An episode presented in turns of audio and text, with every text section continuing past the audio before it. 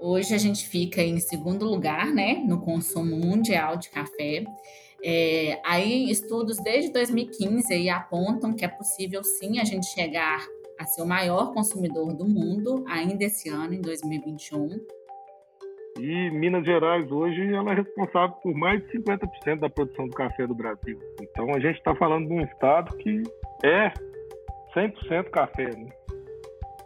Então a Terra tenta sair um pouco do óbvio, e aquilo que eu falei um pouco mais cedo, é atrelar sustentabilidade a ganhos financeiros. Então a gente busca não só simplesmente fazer algo com ganhos institucionais, mas a gente tenta buscar algo que tenha ganhos financeiros também. Esse é o podcast A Hora da Indústria. Um bate-papo que vai te mostrar como a indústria transforma a sua vida. E boa parte dos brasileiros só começa o dia depois de uma boa xícara de café. E esse grão, tão amado pelos mineiros, vai além do cafezinho nosso de cada dia. O consumo do café no dia a dia aumentou nos últimos anos, a procura por cafés especiais também. A gente tem aí a indústria de cosméticos que utiliza esse grão como base para produtos, enfim. Não é à toa que, no dia 14 de abril, se comemora também o Dia Mundial do Café. E hoje a gente vai bater um papo sobre esse grão que movimenta a economia, a indústria, a história e o coração dos mineiros. Para falar sobre isso, eu recebo hoje aqui, no podcast A Hora da Indústria, três apreciadores do café. A Lívia Ferraz, que é analista de projetos da Gerência de Projetos para a Indústria, engenheira agrônoma, mestre em ciências agrárias e apaixonada por café. Seja muito bem-vinda ao podcast Hora da Indústria, Lívia. Oi, Yara. Oi, pessoal. Eu que agradeço aí oportunidade de estar aqui e o convite. O Leonardo Aguiar, que é head de novos negócios da Terra, que faz um trabalho muito interessante de gerenciamento de resíduos, a gente já vai falar mais sobre isso. Inclusive, a Terra já esteve aqui no podcast A Hora da Indústria, falando sobre como as soluções das startups têm transformado a indústria e, consequentemente, a vida de todos nós. E Leonardo, seja muito bem-vindo. Muito obrigado, Yara. Muito obrigado a todos. Obrigado pelo convite. E o Daniel Junqueira, que é diretor da FIENG, presidente do Sindmec e produtor de café, dono da marca Café Vintage. Muito obrigado. Vai ser um prazer falar sobre café, uma paixão nacional. A segunda bebida mais bebida do mundo, né? Só perde para água. Sejam muito bem-vindos ao podcast Hora da Indústria, pessoal. E você que está aí escutando esse episódio, já segue o podcast para acompanhar os temas que a gente vai trazer por aqui. Nessa segunda temporada, a gente vai falar sobre economia, sobre sustentabilidade, empreendedorismo, inovação, educação e muito mais sobre temas que influenciam a sua vida. Hoje o bate-papo vai ser sobre café e a gente tem aqui três convidados apaixonados pelo café. Eu já comecei o dia aqui com minha xícara, senão o dia realmente não começa. É, e o café tem essa ligação muito afetiva, né, gente? A coisa do ritual, do dia só começar depois de tomar aquela boa xícara de café. Eu queria saber como que é isso para vocês, né? Eu sei que a Lívia aí já, já, já tomou, já começou a tomar seu café, vai continuar o dia aí tomando, chegando a um litro, né, Lívia? Como é que é isso para você? é isso mesmo, Yara. Eu acho assim que desde que eu me entendo por gente, o café faz parte da minha vida, assim. Na família e tal, a gente sempre teve esse hábito, né, do café, tanto de manhã quanto aquele cafezinho depois do almoço ali, de sobremesa. Então, assim, além do gosto, do apreço pela bebida, para mim me traz muita memória afetiva também, né? Então, assim, meu dia não é dia sem o café, sem dúvida. É, o meu também não começa, não adianta. Assim, eu tenho que tomar aquela, nem que seja uma pequena xícara para falar que meu dia começou. É muito engraçado, porque tem uma ligação, tem uma coisa ritual mesmo, assim, não Sim. começa, né? É muito engraçado isso. Leonardo, Daniel, como que vocês se relacionam com isso?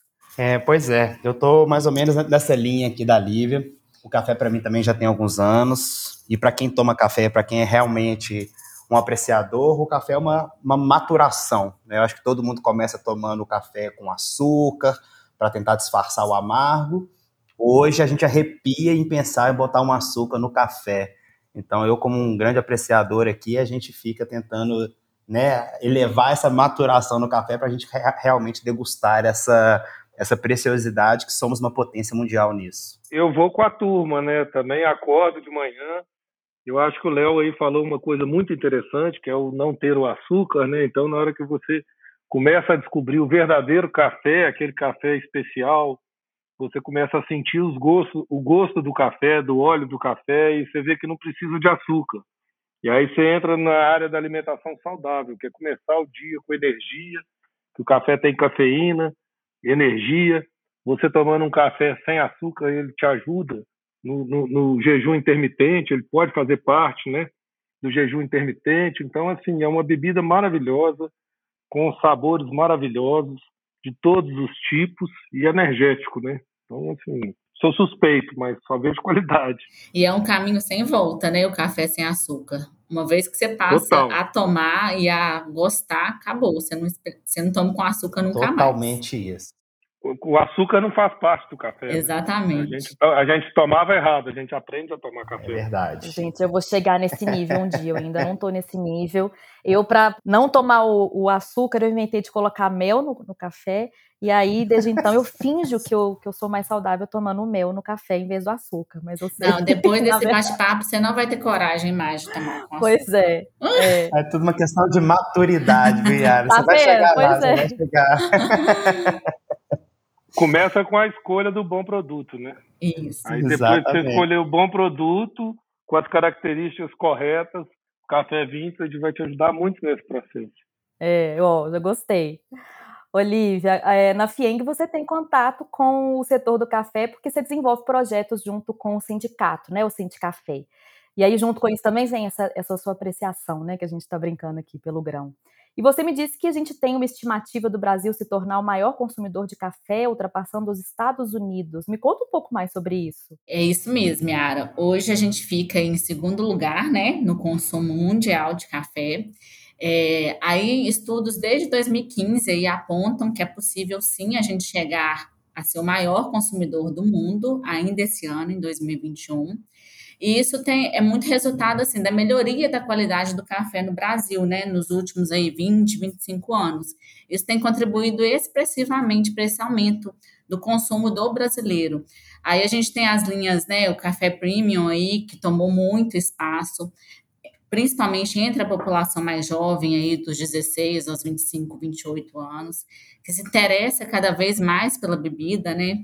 Além da gente ver que é um público também mais seletivo, preocupa muito com essa questão de sustentabilidade, de rastreabilidade. Às vezes é, aquele, é aquela pessoa que quer saber de qual pé de café saiu aquele pacotinho ali que ele está comprando no supermercado. Ou aquela xícara de café que ele está tomando numa cafeteria, numa lanchonete. Então, antes, né, a gente tinha muito essa tradição de ficar no mercado interno, só aquele café ruim, digamos assim, de uma qualidade não tão elevada. Essa realidade a gente vê que já mudou e tem mudado bastante. Eu acho que isso é perceptível, assim, da gente ver que nos últimos anos o tanto de cafeteria que, que abriu, né, aqui em Belo Horizonte mesmo, a gente vê, assim, muitas cafeterias novas. E na própria gôndola do supermercado, né? Antigamente você encontrava ali duas, três marcas. Hoje você vê uma infinidade de cafés nas, nas gôndolas do supermercado. Então, assim, é muita diferença. E mesmo com todas essas dificuldades que a pandemia trouxe, né? Essa pandemia do coronavírus, o consumo de café ele não diminuiu porque as pessoas não deixam de tomar café e tem café de todos os preços. Então, a junção de todos esses fatores aí tem contribuído, sim, para a gente se tornar o país que mais consome café no mundo. E, o Daniel, a gente estava falando também sobre os tipos de café, né? Hoje a gente tem aí uma variedade gigantesca, uma oferta gigantesca. É, como que você vê isso, assim, esse desenvolvimento todo? Quando a gente fala de plantação de café, muda, assim, completamente é, é uma quebra de paradigma do que era e do que é. Então a gente tem desde plantas, por exemplo, mais baixas, que facilita a colheita do café. Tem, tem variações que a colheita é mais cedo, tem variações que a colheita é mais tarde. Isso tudo para você conseguir coordenar e fazer uma colheita dentro do período que você mais espera e antes da florada. As colheitas hoje são feitas mecanizadas, com equipamentos produzidos em Minas Gerais e em outros lugares do Brasil. Então, você tem desde a colheita do grão, o acondicionamento do grão, a secagem dele. É um processo espetacular. E Minas Gerais hoje ela é responsável por mais de 50% da produção do café do Brasil. Então, a gente está falando de um estado que é 100% café. Né? Total. Minas Gerais é responsável por 54,9% de toda a produção nacional. É muita coisa, né, gente? Pois é. O café que a gente mais conseguiu ajustar com o nosso terreno é o catucaí amarelo, sabe? Ele é um café mais baixo, ele tem uma colheita um pouco tardia, não começa começa em meados de junho, e é um café que está dando uma produtividade muito boa. Todo nosso café é plantado acima de 980 metros de altitude. A gente também tem outras variações, a gente tem o bourbon amarelo, a gente tem o acaiá vermelho e amarelo, que é um café de grande porte, a gente tem o icatu, mas a maior variedade é o catucaí. E como que começou essa sua história com o café, Daniel? Você que é produtor de café, tem uma fazenda, hoje são 170 hectares de produção. Me conta um pouquinho, ela fica lá no, no final da região do Campo das Vertentes. Como começou essa história?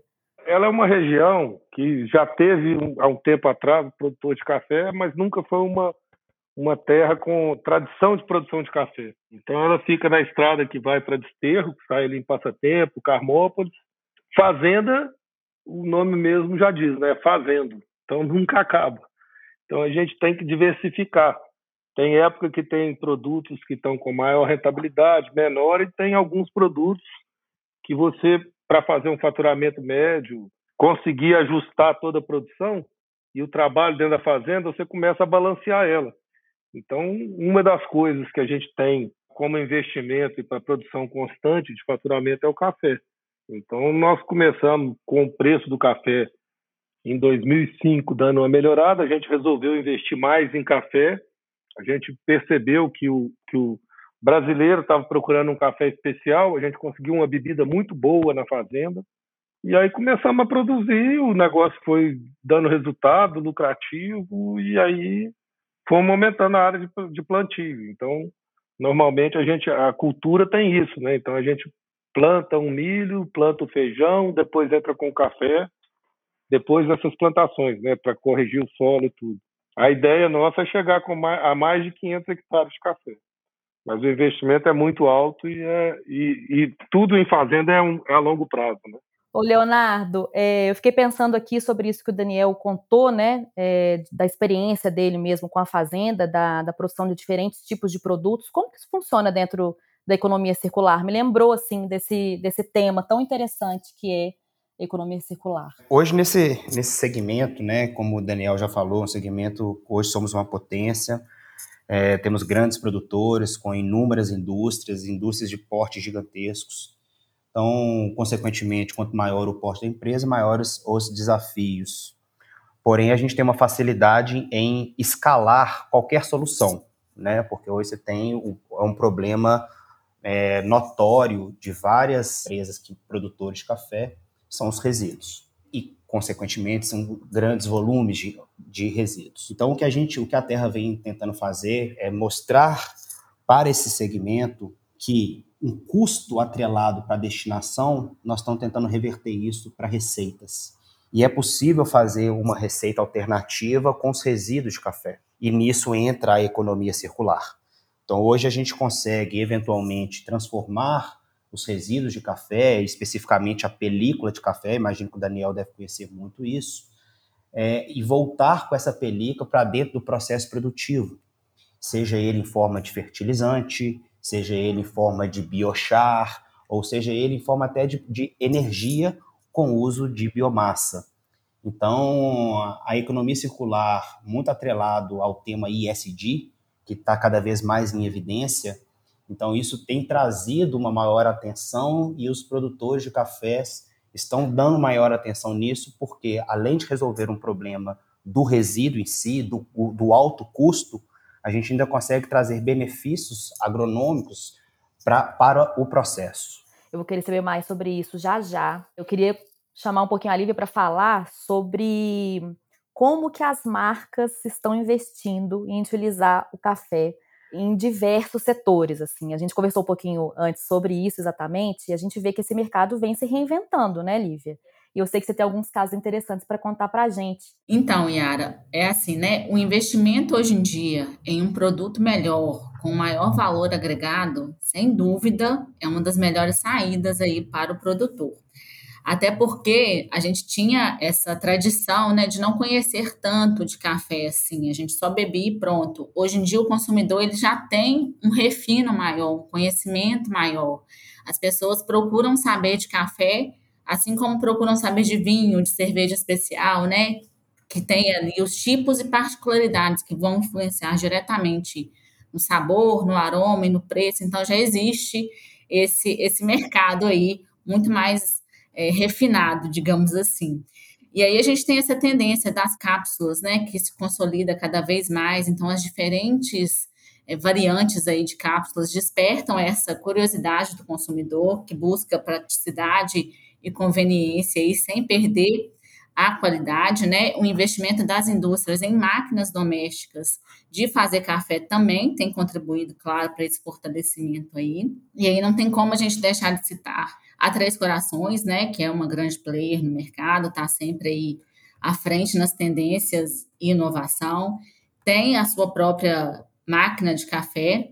Ela lançou aí recentemente essas linhas de cafés especiais aí, o Três Corações Rituais, né, que são produzidos nas regiões cafeeiras mais nobres aí do país, com cafés 100% arábica, com importantes certificações, que é algo muito valorizado no setor, né? Essa questão de certificação é muito importante para o café, garante alta qualidade e rastreabilidade. É, tem também o Três Corações Florada, que é, além de tudo, um projeto social, porque é feito exclusivamente por cafeicultoras mulheres, então são cafés de microlote raro, assim, todos com pontuações super elevadas. Então, e traz um tanto de significado, né? Porque por ser produzida aí só por cafeicultoras. E fugindo um pouquinho aí do café como alimento, como bebida, tem um case muito legal que é de uma indústria de cosméticos que chama KP, é uma indústria mineira, ela é ali do sul de Minas, foi fundada aí em 2007 por uma farmacêutica. E ela está presente hoje em 18, 18 estados aí do país, já exporta para a Europa desde 2009. Em 2011, ela venceu o Prêmio Nacional de Inovação promovido pela CNI, então, assim, é uma indústria super inovadora mesmo, pioneira na utilização de café no mundo dos cosméticos, né? Preza toda essa questão de sustentabilidade, de rastreabilidade e tem ganhado aí cada vez mais espaço no mercado. Então, assim, e é muito legal a gente ver, né, utilizando o café não só como alimento, mas como cosmético. Então, está revolucionando aí o mercado também. Ô, Leonardo, agora tudo isso que a gente está falando também tem a ver com sustentabilidade, né? Economia circular, como a gente falou gerenciamento de resíduos, né? E a Lívia até citou aqui a Três Corações. Eu sei que a Terra conduziu um projeto incrível de gerenciamento de resíduos. Você também chegou a falar um pouquinho sobre isso ali no início do podcast. E vocês criaram uma destinação sustentável e segura à película do grão do café, como você começou a contar pra gente. Eu queria saber um pouco mais sobre isso. É um projeto muito legal. Conta pra gente como que foi isso. Quando a Três Corações nos trouxe essa dor, né?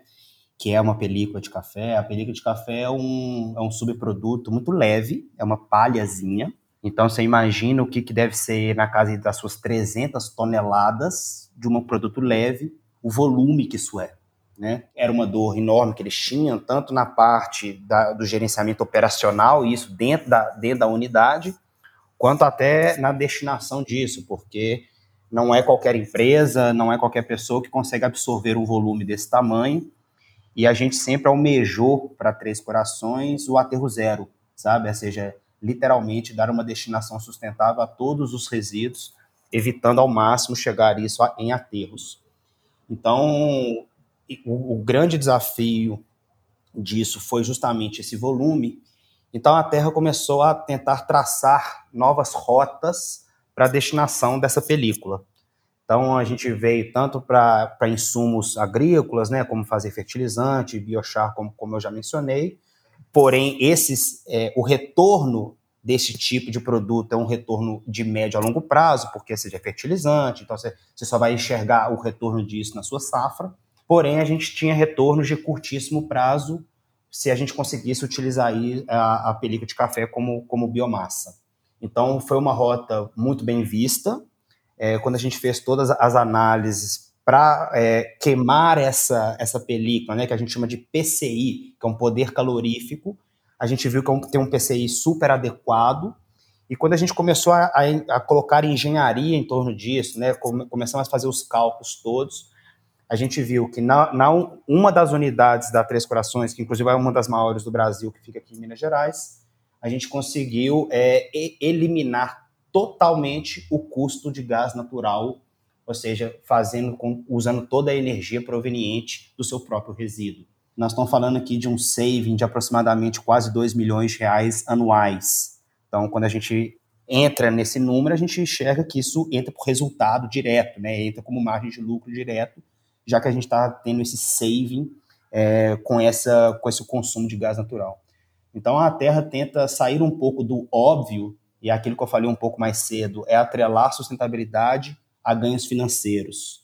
Então a gente busca não só simplesmente fazer algo com ganhos institucionais, mas a gente tenta buscar algo que tenha ganhos financeiros também, e para Três Corações isso foi muito bem visto. Sensacional, gente. Eu, eu li a reportagem toda sobre como que vocês chegaram nesse, nessas soluções e fiquei assim, primeiro, né, claro, é, profissionais super competentes, mas a gente fica pensando, nossa, como, porque realmente, assim, 300 toneladas é muita coisa. E, e, como que isso vira um problema mesmo, né? Como você falou, a dor, né, da, da Três Corações, de de como solucionar isso. Então, assim, eu sou muito admirada pelo trabalho da Terra. A gente já conversou, a gente já teve aqui com o Fernando Andrade, né, que é seu sócio, né? É, a gente conversou exatamente sobre a conexão entre startup e indústria no episódio 8. E a gente falou sobre como essas inovações é, beneficiam as indústrias, né? Então, isso é muito interessante. Eu até convido quem estiver escutando a gente também depois de escutar esse episódio, um episódio que a Gabriela Santana e o Fernando falam muito sobre isso fica aqui minha admiração, assim, pelo, pela Terra. Toda vez que eu vejo um, projeto, eu fico admirada, não só do, do Três Corações. Obrigado, Yara. E aí, só para tentar complementar um pouco também e ir um pouco além sobre alternativas sustentáveis, eu tenho falado muito aqui sobre fertilizantes, sobre biochar, né? Para quem trabalha muito na parte do agro, entende bem o que eu estou falando. A Terra vem tentando trazer uma tecnologia, vem tentando trazer, não, um mito. É, conseguimos trazer uma tecnologia do Vietnã que hoje é um dos grandes produtores de arroz, né? Então tem muito resíduo semelhante aos, aos resíduos aqui de café. Então eu tenho explorado muito aqui a parte fertilizante, é o que a gente tem ganhado muito ponto, especificamente até com a JDE, que é hoje uma das grandes produtoras também do país, que é como fazer fertilizante através da, da película de café. Então hoje a Terra trouxe uma tecnologia do Vietnã que é justamente para extrair micronutrientes, que a gente chama de NPK, né? Potássio, fósforo e nitrogênio, é, através dos, dos resíduos. Então, hoje, potássio, que é um micronutriente, hoje 98% do potássio no país ele é importado, ou seja, isso vem da Turquia, enfim, de outros países. Então, é um insumo muito caro. E o que a Terra está tentando fazer é extrair micronutrientes através de resíduos. Então, ou seja, o meu insumo passa a vir a ser de graça. Ou seja, eu recebo do meu cliente de graça então eu já resolvo um problema para ele em, em, termos de destinação de resíduo, já levo um saving para ele, porque ele está doando, e para nós essa doação entra como insumo de graça. Consequentemente, o produto, o meu produto final, ou seja, esse fertilizante, ele passa a ter um preço extremamente competitivo, até muito mais, até muito mais barato do que os, os, os atuais fertilizantes de prateleira, justamente porque meu insumo ele veio de graça. Então, a tecnologia que a gente vem explorando é justamente isso. Através do calor, né, que é um termofertilizante, através do calor, extrair micronutrientes para que o meu produto seja mais competitivo e a gente consiga voltar com esse fertilizante para o campo, ou seja, fazendo literalmente a economia circular de forma bem, bem escarrada aqui, digamos assim. O seu resíduo sai, passa por um beneficiamento e volta isso para o campo, porém com um preço muito mais competitivo que os, os atuais super simples. Sensacional!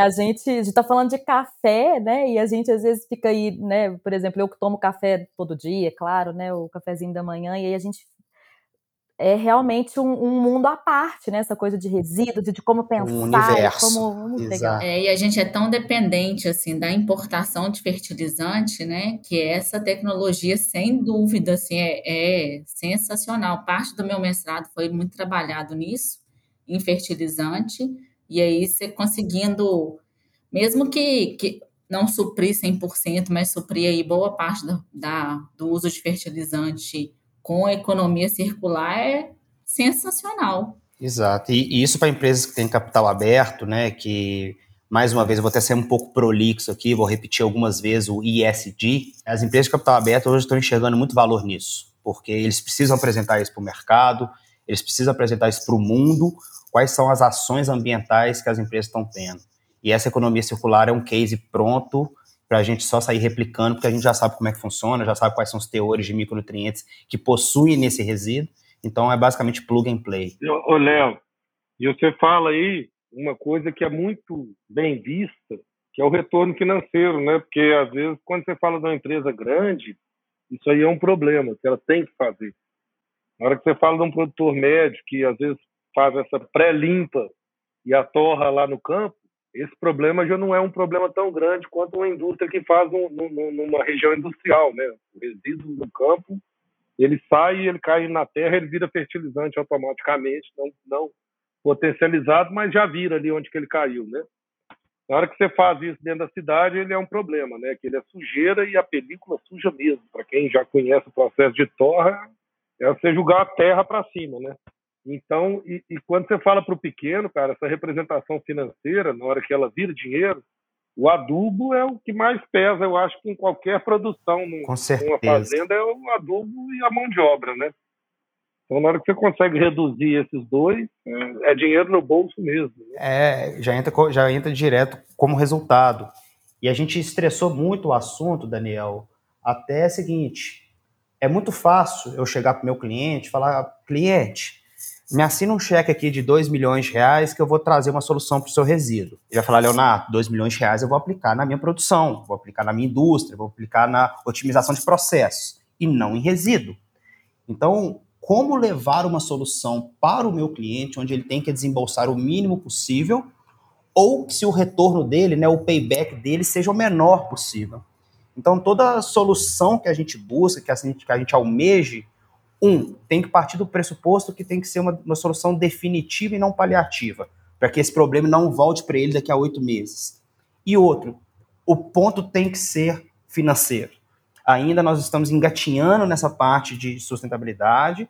Graças a Deus as coisas estão andando, as empresas estão enxergando sustentabilidade agora com, ou, com outra ótica, porém ainda estamos engatinhando. Então ainda o retorno financeiro ele ainda é maior, ele tem maior peso na alta liderança do que retornos ambientais.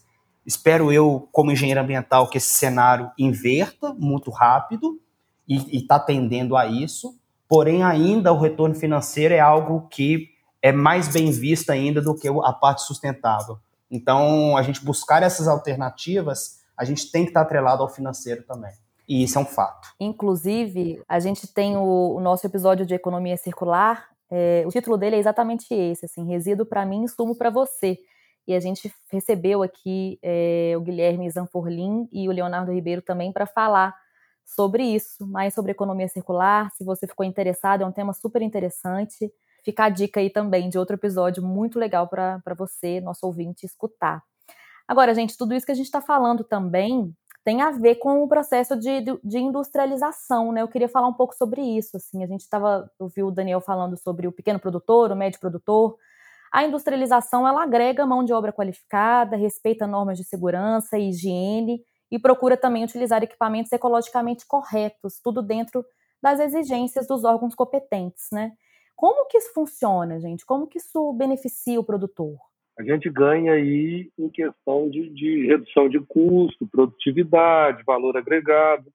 Então, vai desde você fazer o mesmo serviço, né, com um valor menor, e, ao mesmo tempo, colocar mais qualidade para vender ele num preço maior com valor agregado. A gente tem muita fábrica aqui, Belo, aqui no estado de Minas Gerais e no Brasil, entendeu? Que está presente na, na, cultura do café, desde máquina de colheita de café a, a máquina para beneficiamento do grão, limpeza. A gente tem um, um, uma fábrica de torrador de café que nasceu em Manhuaçu, e hoje está em Belo Horizonte, que é a Átila, que, que o Matheus e o Thiago são dois irmãos, são donos da, da, da, da fábrica, está aqui na, no anel rodoviário com a Amazonas ali, ó, que é um, dos melhores torradores que tem, eu acho que está do nível assim do Probat, que é uma marca muito famosa, alemã. Então, são coisas desse tipo que começam a agregar valor. Né? São máquinas que torram o café para fazer um café especial, com uma torra diferenciada, que de um café que vai ter um, uma, uma nota para ser avaliada, né, para você conseguir uma bebida melhor e tem uma classificação para isso, onde você mede acidez, doçura, aroma, uma série de coisas. Né? Então, é, é, a indústria no agro é 100%, assim, é muito, anda muito junto, sabe? Eu acho que não existe produção com produtividade hoje sem equipamento, sem indústria tanto para colheita, plantio e beneficiamento. E Lívia, e do ponto de vista aí do, do seu dia a dia, lidando né, com projetos desse setor, enfim? Então, a gente do IEL, né, por meio do programa do FIM Competitiva, a gente vem desenvolvendo aí projetos em parceria com o Sindicafé, inclusive para tornar essa industrialização aí um processo mais leve e rentável aí para o produtor. Além de é, projetos de capacitação, a gente está com uma capacitação aí para sair de classificador de café, que é uma demanda do mercado, né? Ela deve ser realizada esse ano, porém a gente depende aí da reabertura por conta de ter que ser uma capacitação presencial. E assim, para aqueles produtores que querem se industrializar, eu acho que é muito importante ficarem atentos ao mercado, né? Que tenha um plano de negócios ou que peça ajuda técnica para esse para esse plano de negócio, para até saber em qual nicho quer investir, né? Se é de uma marca própria, se é sendo um cooperado de alguma cooperativa aí, ou se é vendendo para uma indústria. Não lembrar que tem que estar regular com as obrigações legais, estudar e ficar atento muito a essa questão das certificações, que são muito valorizadas no setor. E aí, assim, a gente aqui da FIENG está pronto, né, para apoiar quem já está nesse processo da indústria, é, inclusive desenvolvendo projetos no FIENG Competitiva, o, a Terra aí com o Leonardo e o Fernando são parceiros dentro do FIENG Competitivo, então, de repente, se, né, se você, indústria, está interessado em fazer algum desses projetos, procura a gente, e a gente tem o maior prazer em desenhar projetos novos. Leonardo, e como que isso traz esse processo né, de industrialização que a gente está falando? Como, acho que a gente já falou um pouquinho sobre isso, mas como que isso traz mais sustentabilidade e produtividade? A industrialização ela traz também uma escalabilidade para os produtores, porque parte do pressuposto, se você está né, tá dentro de um processo bem industrial, você parte do pressuposto que você tem uma maior qualidade, consequentemente, você começa a almejar novos mercados, como mercados externos, etc. É, então, essa escalabilidade ela é, ela é, um, é, um, ponto importante, às vezes, para o médio produtor conseguir chegar aonde ele não conseguiria chegar alguns anos atrás. E se você traz essa otimização de processos, é, consequentemente, você também leva uma sustentabilidade, porque você começa a evitar desperdícios, você começa a evitar reduzir resíduos, é, hoje a, a, Terra trabalha com gerenciamento de resíduos, mas eu não sou a favor de gerar cada vez mais. Muito, muito ao contrário. Eu quero é que realmente gere cada vez menos, e o meu papel aqui é que passar a enxergar resíduo como matéria-prima, como insumo, por isso que nós estamos falando aqui, explorando muito a economia circular. economia circular é isso, é deixar de enxergar aquilo como resíduo e passar a enxergar como insumo. Então, essa industrialização, ela parte nessa otimização de processo, e isso afeta todas as áreas de dentro de uma, cadeia, inclusive essa parte do, do desperdício também. Inclusive, uma informação muito relevante também com relação ao número de empresas do setor cafeiro aqui em Minas Gerais, que está em 10.629. Isso quer dizer que essa, a, a indústria cafeira é responsável por 62.251 empregos aqui em Minas Gerais. Isso tende a crescer, né, Daniel? O café em Minas é produto de primeira grandeza, né? A gente está, a Lívia atualizou o dado aí, 54,9% do café produzido no Brasil. E o Brasil é responsável por 32% do café do mundo inteiro, né? E se você pensar em área agricultável, por exemplo, na nossa fazenda, acima de mil metros de altitude, para plantar café, nós ainda temos mais 800 hectares. Então tem muita terra para a gente conseguir plantar. Então nós temos um mercado aí gigantesco. E aí você está falando de café, você tem as variações das bebidas, você tem o, o produto, que no caso é insumo, né? O, a palavra correta não é subproduto, né? mas é o que sai, as películas, tudo isso que é lixo, você tem a possibilidade de transformação, geração de dinheiro. Você falou, o, Leonardo falou sobre a película de você fazer o chá, né, da casca do café, não é isso, Leonardo? Se eu, me, se eu, se eu entendi bem. O biochar. Você utiliza a casca do café para fazer isso, né? Para... Exatamente. Em alguns lugares do mundo isso aí já é bem visto, o pessoal já está utilizando. É, tem que ser um café que, que tem que ser natural, orgânico, não pode ter é, nenhum produto químico, né? Porque ele fica na casca do café, se não me engano, né, Léo? Exato. Então tem alguns detalhes que tem que ser observado, mas eu acho que a criatividade e a bebida ainda tem uma, um horizonte aí que não tem jeito da gente mensurar, não. É muita coisa. A gente está finalizando o papo hoje. Eu quero agradecer a presença de todo mundo nesse episódio da segunda temporada do podcast Hora da Indústria com uma dúvida, né? Fica a dúvida aqui, eu queria a opinião de vocês, apreciadores de café, como que eu vou começar então a tomar o café sem açúcar? Daniel, por onde que eu vou começar? Sem açúcar não, sem mel, porque o açúcar eu já tirei. Você tem que primeiro comprar um café 100% arábica. Uhum. Que esse café 100% arábica, ele vai ter, ele vai ter óleos que vão dar sabor para ele, né? É o doce dele, é o óleo. Tá. E em cima desse café 100% arábica, você vai procurar algum que tem nota de chocolate, nozes, que é um café mais doce. Aí, para mim, fica perfeito. Aí você vai começar com ele, tomando ele coado, porque o café coado ele é menos intenso. Então, você vai começar... E tem uma diferença, na hora que você vê, ele, o café não é preto, ele é marrom. Então, tem algumas coisas que você vai começar a observar você vai achar que ele está aguado, mas não é.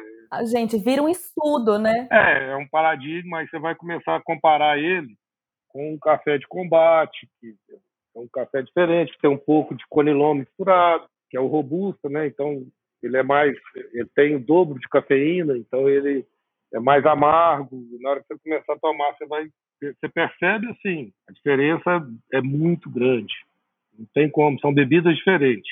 Então você começa a perceber toma um golinho, toma dois golinhos, achou necessidade, coloca o mel de novo. Depois você toma três golinhos.